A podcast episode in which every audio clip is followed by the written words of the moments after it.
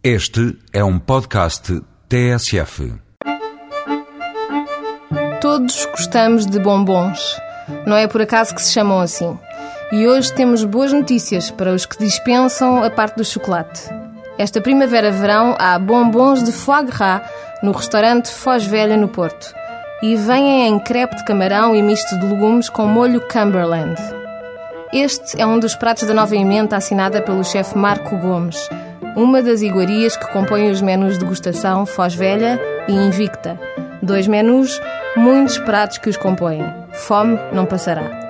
Marco Gomes é um homem ligado aos paladares da terra, aos aromas e aos sabores da infância.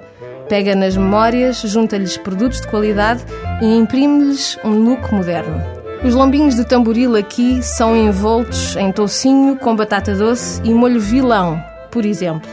A vitela essa vem de Miranda, para dar corpo ao manifesto da vazia de vitela de leite, com cabaçote guisado e molho mirandês.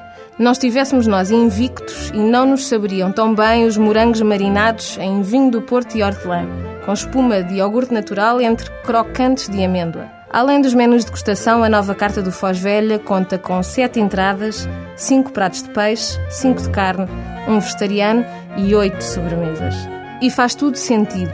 O palato agradece ao chefe e a visão também. Sentados comodamente numa das salas primorosamente decoradas, fazemos das janelas deste edifício antigo da Foz um ponto de partida. Partida para olhar o mar a partir deste lugar.